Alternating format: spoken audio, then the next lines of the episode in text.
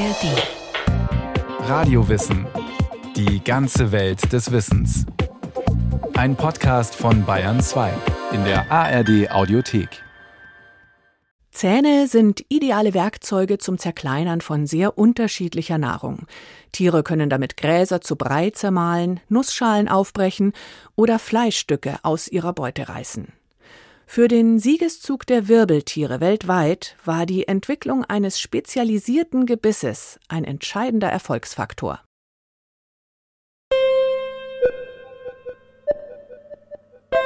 Ein mit Zähnen gefüllter Kiefer. Um Beute zu ergreifen und festzuhalten, um Nahrung mundgerecht zu portionieren und zu zerkleinern, das ist alles andere als selbstverständlich. Zähne sind extrem vielgestaltig, und so unterschiedlich wie die Lebewesen, die diesen Planeten bewohnen. Zähne sind kein Muss. Viele Tiergruppen kommen bestens auch ohne Zahnwerkzeuge aus. Wer aber Zahnstrukturen besitzt, über den haben Fachleute gleich eine Fülle von Erkenntnissen parat. Denn der Träger eines Gebisses ist in besonderem Maße angepasst an eine ganz bestimmte Ernährungsweise.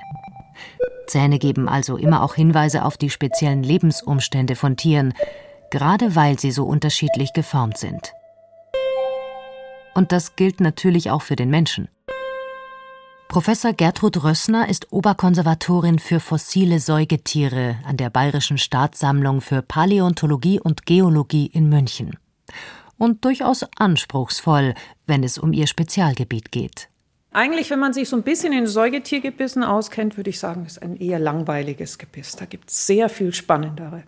Die Zähne sind niederchronig, sie stehen eng. Der Mensch ist ein omnivores Säugetier, isst oder frisst alles, ist jetzt nicht so stark spezialisiert auf so ganz spezielle Pflanzen zum Beispiel, wie die Pferde, die eben diese rauen Gräser fressen können. Das könnten wir gar nicht, wir könnten sie auch nicht verdauen. Wir haben auch keine Stoßzähne, also irgendwie äh, besondere große Strukturen. Wir haben auch nicht Teile unseres Gebisses komplett reduziert und behelfen uns dann mit anderen Strukturen oder Kauarten. Das ist der Grund, warum ich es für eher langweilig halte. Das menschliche Gebiss ist also verhältnismäßig wenig spezialisiert. Und das ist nur folgerichtig, denn das Spektrum unserer Nahrungszusammensetzung ist besonders breit gefächert. Wir sind Allesfresser. Beim Menschen sind sogar die dolchartig verlängerten Eckzähne, wie sie unsere engen Primatenverwandten haben, stark verkürzt und nahezu unauffällig. Was unser Gebiss allerdings dennoch besonders macht, in unserem Kiefer sitzen gleich vier unterschiedlich geformte Zahntypen. Pro Quadrant sind es zwei Schneidezähne, ein spitz zulaufender Eckzahn, zwei sogenannte Vorbackenzähne und drei breite, höckrige Backenzähne, jeweils im Ober- und Unterkiefer der linken und der rechten Seite. Diese insgesamt 32 bleibenden Zähne haben sehr unterschiedliche Funktionen. Nahrung mundgerecht klein schneiden, aber auch zu Brei kauen und fein zermahlen. Ihre Anordnung im Kiefer ist einzigartig unter den Säugetieren. Ein nahezu halbrunder, im Idealfall lückenloser Bogen. Ich darf nicht ungerecht sein. Also das menschliche Gebiss ist definitiv ein besonderes. Und es kommt daher, dass der Mensch aufrecht steht. Das klingt jetzt vielleicht ein bisschen komisch, aber mit dieser aufrechten Körperhaltung haben sich im Skelett einfach alle Knochen völlig angepasst an diese aufrechte Körperhaltung und auch der Schädel. Zum Beispiel das Hinterhauptsloch, was bei den vierbeinigen Tieren hinten sitzt, wo die Wirbelsäule dann artikuliert an der Stelle, das sitzt beim Menschen unten. Also daran sehen Sie schon allein, dass da in der Architektur des Schädels sehr, sehr viel passiert ist. Und das wirkt sich auch auf die Kiefer aus. Die Schnauze wird kürzer und damit hat das Gebiss viel weniger Platz. Die Zähne müssen also zusammenrücken, und damit wird natürlich die ganze Mechanik auch wieder eine andere. Das wirkt sich auf die Kiefergelenke aus, das wirkt sich auf den Muskelapparat aus. Insofern ist das menschliche Gebiss schon ein besonderes natürlich. Was ist eigentlich ein Zahn? Gibt es eine Definition für diesen, sagen wir mal, festen Bestandteil der Kieferanatomie? Es ist im Prinzip ein mechanisches Werkzeug zur Nahrungszerkleinerung. In Mehrzahl. So die komprimierte Definition von Professor Gerhard Haasbrunner, ehemaliger Leiter der Zoologischen Staatssammlung München. Seine Beschreibung fällt so knapp aus, gerade weil die allgemeingültigen Merkmale, auf die sich Experten beim Thema zahnähnliche Strukturen einigen können, damit bereits genannt sind. Tatsächlich gibt es einige grundsätzliche Schwierigkeiten bei der Begriffsbestimmung, so Gertrud Rössner. Was überhaupt Zähne sind, das wird in der Forschung durchaus kontrovers diskutiert. Es geht schon damit los, dass gar nicht richtig definiert ist, was ein Zahn eigentlich ist. Die Schnecken haben ja auch eine Radula, eine Raspelzunge, wo zahnähnliche Strukturen drauf sitzen. Die sind aber aus Chitin, glaube ich, völlig anderes Material als bei den Wirbeltieren oder bei den Säugetieren im Speziellen. Daher ganz anderer Ursprung, aber die Funktion ist die gleiche. Es wird damit Nahrung aufgenommen und es wird Nahrung zerkleinert und Nahrung transportiert. Für die Expertin für fossile Säugetierzähne ist es also die Funktion, die ausschlaggebend ist. Und das schließt folgerichtig auch wirbellose Tiere mit ein. Die Raspelzunge vieler Weichtiere, die Mundwerkzeuge mancher Spinnen und Insekten, den beeindruckenden Beißapparat der Seeigel. Häufig sehen diese Strukturen den Zähnen der Wirbeltiere sogar erstaunlich ähnlich. Sie sind aber das Produkt einer jeweils völlig anderen evolutionären Entwicklung. Dennoch, so die Paläontologin, Tatsächlich ist es so, dass man die alle als Zähne bezeichnen kann, weil sie eben alle die gleiche Funktion erfüllen. Das macht Sinn, finde ich. Auch wenn man bei den Echinodermen, bei den Seeigeln, mich erinnert es auch immer so ein bisschen an eine Backerschaufel, wo dann einfach wirklich auch Nahrung aufgenommen wird und auch tödlich. Ja, es ist alles sehr spitz und kräftig gebaut, also dem kommt man dann nicht mehr aus, wenn man da mal reingerät. Bezeichnet man auch gern als zahnähnliche Struktur weil es einfach die gleiche Funktion erfüllt. Es wird etwas abgebissen und festgehalten und transportiert weiter in den Verdauungstrakt. Es ist immer wieder das Gleiche. Aber die Ursprünge sind anders. Der Aufbau ist anders, das Material ist anders, die Funktion ist die gleiche. Kurzum, jeder Organismus, der kräftig zubeißen muss, besitzt je nach Gattung höchst unterschiedliche gehärtete Kauorgane und die Natur stellt dafür eine beeindruckend breite Palette an Materialien zur Verfügung. Material gibt es alles Mögliche, also in unterschiedlichsten Varianten. In der Regel ist es mineralisiert. Also Eisenionen bei den Chitinzähnen kombiniert, dort wo man richtig hinbeißt sozusagen, da wird Eisen eingelagert. Chitin ist meistens so bräunlich, so ein bisschen, und wenn Eisen reinkommt, wird schwarz. Und dann wird es richtig hart und dann gibt es also zum Beispiel Schnecken, die wirklich den Kalkfelsen wegschaben. Oder eben Kalk im weitesten Sinn, Calciumcarbonat, ganz typisch auch bei Echinodermen zum Beispiel, bei den Seeigeln haben wir das. Die haben Zähne, und zwar fünf, die greifen und nagen Algen ab vom Bodengrund. Das ist eine Gruppe, dieses Calciumcarbonat. Und dann natürlich die Wirbeltiere. Ihre Zähne bestehen aus einem ganz besonderen Material, erläutert der Zoologe Hasbrunner. Zahnbildung bei Wirbeltieren ist eine ganz spezielle, nämlich aus Calciumphosphat. Das ist ein sehr hartes Material und das wurde zunächst einmal über den ganzen Körper gelegt. Wir kennen das noch immer, bei den Haifischen haben wir das immer noch so. Also die, die Haifischhaut ist voller lauter kleiner Zähnchen, die dort vor allem stromlinienförmig das machen. Also das Wasser gleitet besser am Körper vorbei, der Wasserwiderstand wird runtergesetzt. Das ist also auch zum Schwimmen ein Vorteil. Und parallel, man kann beißen damit. Und bei den Haifischen ist es auch noch so, dass diese Zähne praktisch ununterbrochen neu gebildet werden. Also der muss nie zum Zahnarzt. Wenn ein Zahn sozusagen stumpf geworden ist oder ausgebissen wurde, dann wird der einfach ersetzt und die Sache läuft. Die Frage nach dem Ursprung der Zähne ist wissenschaftlich übrigens gar nicht einfach zu beantworten. Und auch die Evolution des Kiefers ist bisher nur zum Teil verstanden. Was wir allerdings mit Sicherheit wissen, Kieferzahnapparate haben sich im Tierreich mehrfach und parallel entwickelt, als sogenannte konvergente Entwicklung, so die Evolutionsbiologen. Als allererste Tiergruppe mit Zähnen gelten die Konodonten. Vor Hunderten von Millionen Jahren bevölkerten diese aalförmigen Lebewesen die Meere. Weichkörpertiere, aber mit einem Fressapparat aus harten, zackenförmigen Strukturen. Dieser charakteristische Rachen, der durch Fossilfunde gut dokumentiert ist, hat den Konodonten ihren wissenschaftlichen Namen gegeben. Konodont ist griechisch für Kegelzahn. Die Weichtiere besaßen eine Fülle gleichartiger spitzer Zähnchen ohne Kaufläche. Sie werden gedeutet, diese Tiere, als frühe Vertreter der Wirbeltiere. Lange Zeit hat man nur diese Zähnchen gekannt die man eben verwendet hat, um die Erdgeschichte zu gliedern. Und irgendwann gab es dann erste Funde, wo dann der Weichkörper mit erhalten war im Umriss. Und trotzdem hat man sich schwer getan, sie einzugliedern innerhalb der Wirbeltiere, weil sie eben so völlig anders aussehen. Es gibt keinen lebenden Vertreter mehr. Seit rund 200 Millionen Jahren sind die Konodonten ausgestorben. Damals hatten kiefertragende Wirbeltiere schon lange das Ruder auf diesem Planeten übernommen. Auch heute lebende Wirbeltiere besitzen, bis auf wenige Ausnahmen, einen Kiefer, also feste Mundränder, die ein bewegliches Gelenk miteinander verbindet.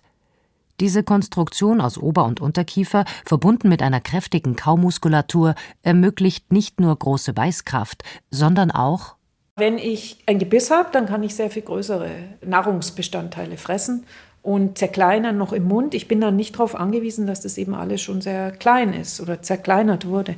Das eröffnet mir einfach sehr viel mehr an Nahrungsquellen. Und es konnten damit auch Ressourcen ausgebeutet werden, die zuvor nicht ausgebeutet werden konnten. Also auch Nischen, neue Nischen, die damit erschlossen werden konnten, ähm, die eben noch nicht besetzt waren. Also auch das ist ein großer, großer Vorteil.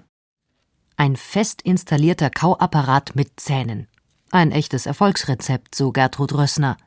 Statt auf breiige Nahrung angewiesen zu sein, die eingesaugt oder aus dem Schlamm herausgeschlürft werden muss, ermöglicht ein Kiefer mit Spezialinstrumenten, Nahrung aktiv zu zerlegen und auch große Nahrungsstücke zu verarbeiten. Fleischstücke aus einer Beute zu reißen, wie beispielsweise die Haie. Sie tauchten vor knapp 400 Millionen Jahren zum ersten Mal auf und beeindrucken noch heute mit ihren Hunderten von identischen flächigen Zähnen mit extrem scharfen Schneidekanten. Sie sind wurzellos, wachsen auf der Innenseite des Kiefers ein Leben lang nach und werden deshalb typischerweise als Revolvergebiss bezeichnet. Einspitzig, kegelförmig, keine Kaufläche. Ein ursprünglicher Wirbeltierzahn lässt sich meist problemlos erkennen. Die einzige Variation, je nach Gattung ist er mal größer, mal kleiner. Viele Dinosaurier hatten diesen Zahntyp, genauso wie heute lebende Fische, Amphibien und Reptilien.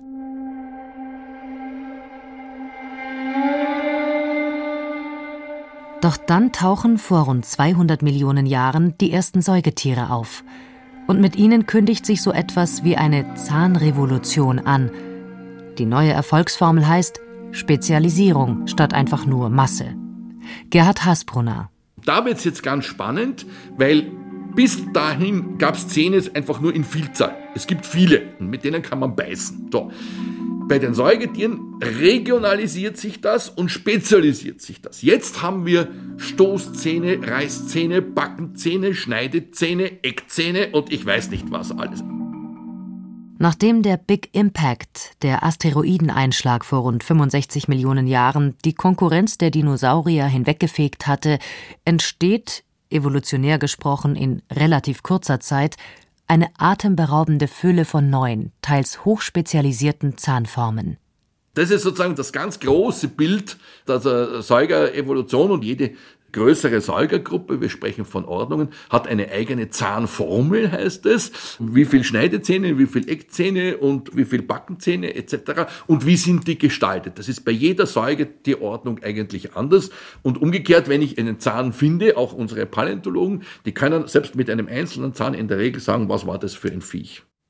Insektenfresser, Fleischfresser, Fischfresser oder Pflanzenfresser – Unterschiedliche Ernährungsgewohnheiten zeigen sich in der jeweiligen charakteristischen Zahnform. Eine Entwicklung, die ganz wesentlich beiträgt zu dem beeindruckenden Erfolgskurs der Säugetiere auf diesem Planeten. Ein spezialisiertes Gebiss ermöglicht, das jeweilige Nahrungsangebot der unterschiedlichsten ökologischen Nischen optimal zu nutzen und effektiv zu verwerten. Und nicht nur das was tatsächlich ein Spezifikum der Säugetiere ist, dass wir wirklich Kauzähne haben. Nicht in allen Arten, aber doch eigentlich überwiegend richtige Kauflächen, die dann in dem Spiel von Ober- und Unterkieferzähnen eben sehr gut genutzt werden können. Die Kauflächen sind unterschiedlich ausgeprägt innerhalb der verschiedenen Säugetiere. Also ein, ein Raubtier hat weniger Kaufläche, das muss mehr schneiden. Ein Pferd hat unglaublich viel Kaufläche, genauso ein Elefant. Bei uns ist es, wir haben auch eigentlich vor allem Kaufläche in unseren Zähnen, ist aber nicht so übertrieben groß im Verhältnis zur Körpermasse wie bei Pferden oder Elefanten eben. Und noch ein weiteres Merkmal kommt bei den Säugetieren hinzu Qualität. Wer nämlich harte Nahrung kaut oder beißt, der ist angewiesen darauf, dass seine Zähne möglichst optimal im Kiefer verankert sind. Bei vielen Wirbeltieren sitzen die Zähne allerdings ohne Fundament oben auf dem Kieferknochen, als horizontale Zahnleiste sozusagen, wie beispielsweise bei den Dinosauriern. Der Zahnhalteapparat der Säugetiere funktioniert hingegen ganz anders. Deren Zähne sind in den Kiefer eingesenkt und dort mit einem ausgeklügelten System befestigt, erklärt die Expertin für fossile Säugetierzähne Gertrud Rössner. Ganz wichtig ist erstmal, dass wir eine Wurzel haben.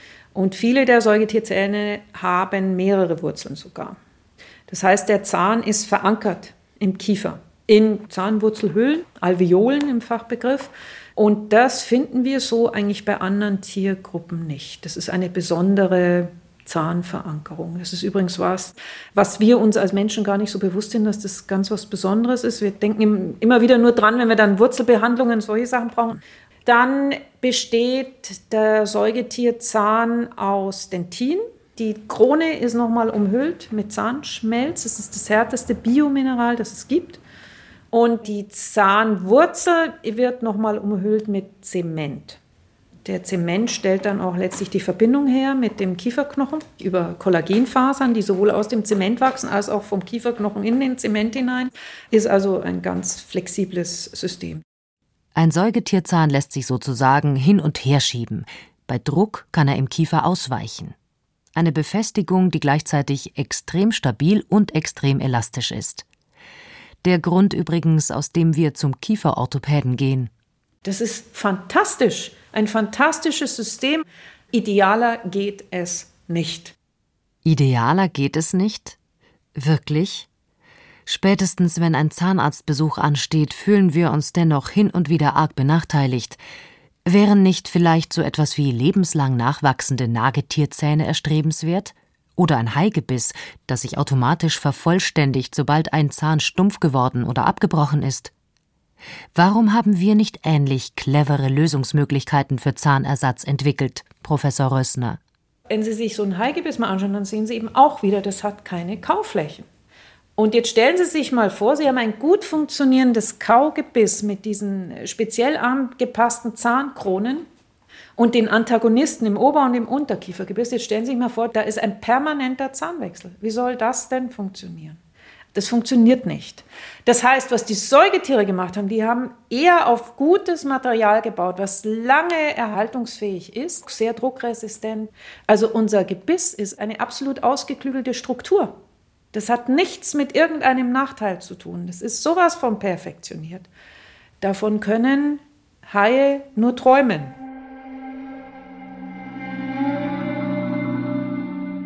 Seit der Entstehung der Säugetiere vor rund 200 Millionen Jahren haben sich Gebissstruktur und Zahntypen kontinuierlich weiterentwickelt. Auch wenn der Grundbauplan erhalten geblieben ist, heute lebende Säugetiere weisen unzählige Besonderheiten auf. Zum Beispiel sind nicht immer alle Zahngruppen vorhanden. Häufig ist eine reduziert oder fehlt ganz. Zum Beispiel wissen ganz viele Menschen überhaupt nicht, dass kein Wiederkäuer oben Schneidezähne hat. Also keine Kuh hat oben Schneidezähne, kein Hirsch, keine Giraffe. Und deswegen kann man auch einer Kuh, ein Beispiel, das ich sehr gerne bringe, ohne Angst die Hand ins Maul legen, weil die kann nicht zubeißen, weil ihr oben Zähne fehlen. Einzelne Säugetiergruppen haben außerdem eine ganze Reihe von Spezialzähnen. Extrem widerstandsfähige Nagezähne, die dennoch stark abgenutzt werden, aber ein Leben lang nachwachsen oder die Stoßzähne der Elefanten, die im Alter immer mächtiger werden. Bei einigen Tiergruppen sind die Eckzähne stark vergrößert, was auch ihr Sozialverhalten beeinflusst. Katzen und Hunde zeigen drohend ihr Gebiss beim sprichwörtlichen Zähnefletschen. Oder Schneidezähne. Bei Walrossen und Warzenschweinen beispielsweise können sie überdimensional groß werden. Das führt zu Imponiergehabe. Es gibt Säugetiere mit Hunderten von Zähnen, wie die Delfine aber auch einige wenige zahnlose. Sie haben ihre Zähne im Lauf der Evolution ganz verloren, erklärt Professor Gerhard Hasbrunner. Etwa Bartenwale, Schuppentiere und ich denke jetzt an den Ameisenbären zum Beispiel, der hat gar keine mehr. Zahnverlust. Also auch da kommt immer wieder vor, dass Zähne verloren werden. Und es kommt aber umgekehrt zu einer kompletten Zusatzfunktion An vielen Stellen, nicht überall, werden Zähne jetzt bei Männchen insbesondere zum Sexualsignal. Irgendwelche Hauer, Wildschwein ist so ein schönes Beispiel, die Stoßzähne der Elefanten, die als Werkzeug verwendet werden. Wer lange regelmäßige Zähne hat, schau mal, was ich für ein toller Typ bin. Ja, haben wir, wie gesagt, bei Wildschweinen ganz typisch Hauer und ähnliche Dinge, aber eben auch bei Nilpferdbullen, die protzen mit ihren großen Hauern. Je größer der Hauer, umso stärker der Besitzer. Also ich signalisiere etwas, das meine Fitness zeigt, den Weibchen. Und da kommen jetzt Zusatzfunktionen, die mit der Nahrungsaufnahme per se gar nichts mehr zu tun haben. Aber weil jetzt die Zähne individualisiert sind, kann man einige Zähne für was anderes auch verwenden. Das ist der Trick. Zähne sind geniale Produkte der Evolution. Ihre Entstehungsgeschichte verrät viel über das Leben auf der Erde. Über hunderte von Millionen Jahren haben sich Gebisse entwickelt und immer weiter spezialisiert. Keine Tiergruppe hat es so perfektioniert wie die Säugetiere und wirklich die Möglichkeiten so genutzt, wie sie die Säugetiere genutzt haben. Die haben sie so gut genutzt, dass wir heute wirklich sagen können, würde es keine Zähne geben, sähe die Welt heute anders aus tatsächlich. Ob das jetzt andere Organismengruppen wären, die die Welt beherrschen würden, oder ob es andere Vegetationen wäre, es sähe anders aus. Also es ist ein massiver Einfluss gewesen, diese Art von Ressourcenausbeutung. Wir nehmen unsere Zähne allerdings meist erst bewusst wahr, wenn sie Probleme verursachen. Dabei könnten wir durchaus ein wenig über sie staunen. Findet auch Gertrud Rössner. Jeden Tag, ich kann es Ihnen sagen. Wirklich, wirklich. Das ist nicht übertrieben. Jedes Mal, wenn ich mir die Zähne putze, ich habe einen Wahnsinns, ja, es ist Respekt, ist fast falsch. Es ist eigentlich eher eine Demut, weil ich weiß, was in diesen Zähnen steckt an Evolutionsleistung.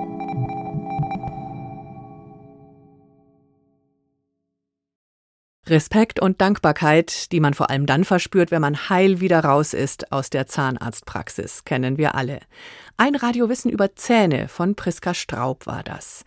Wer noch mehr über die Evolution oder auch die Welt der Tiere erfahren möchte, wir hätten da zum Beispiel noch die Radiowissen-Folge über lebende Fossilien oder auch ausgestorbene Tiere oder auch den Urvogel Archaeopteryx. Alles zu finden in der ARD Audiothek und überall, wo es sonst noch Podcasts gibt. Viel Spaß beim Hören.